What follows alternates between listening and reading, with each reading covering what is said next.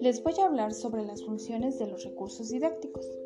Las funciones didácticas son normas concretas que se elaboran a partir de la generalización de los principios didácticos, que permiten al docente la aplicación de las mismas de forma más específica, particular y secuencial. Una de las funciones didácticas más interesantes del docente es mantener la clase muy activa en el aprendizaje. El docente cumple funciones muy importantes en una sesión. Solo cumpliendo estas puede lograr un verdadero aprendizaje de los estudiantes. Funciones didácticas o académicas son las que tienen que ver directamente con el contenido.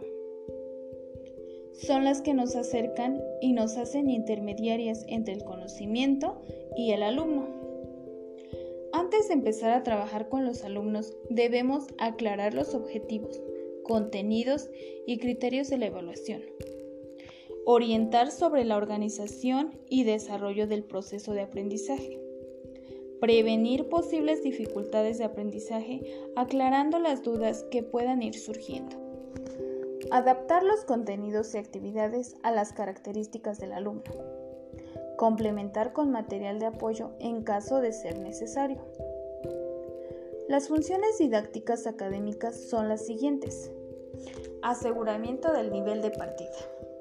Incluye un comentario breve de la clase anterior que da lugar a lo que va a desarrollar conjuntamente con otros aspectos que conduzcan al cumplimiento del objetivo. Orientación hacia el objetivo. Debe recibir cada estudiante sobre los resultados que han de lograr con su actividad. Tratamiento a la nueva materia. La estructura didáctica del trabajo está determinada por los objetivos de la enseñanza. Fijación. Generalización y sistematización de los conocimientos, con el objetivo de garantizar la asimilación sólida, consecuente y duradera de los conocimientos, el desarrollo de las habilidades y hábitos de los estudiantes. Control. Es el elemento esencial del proceso de la enseñanza y garantiza el control del aprovechamiento de los estudiantes. A continuación mencionaré las siete funciones didácticas de la sesión de aprendizaje. Ambiente agradable. Se trata de realizar actividades lúdicas o participativas en que interaccionen los alumnos de manera tranquila y alegre. Orientación de la atención.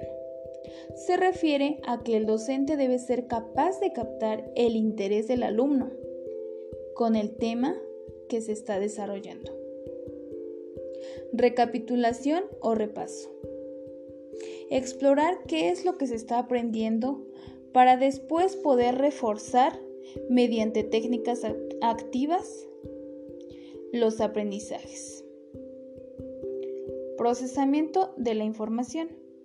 El estudiante entra en contacto con los contenidos conceptuales o procedimentales con cierta actitud para su comprensión y para ello el docente ha diseñado la actividad que realizará el estudiante de forma individual o grupal.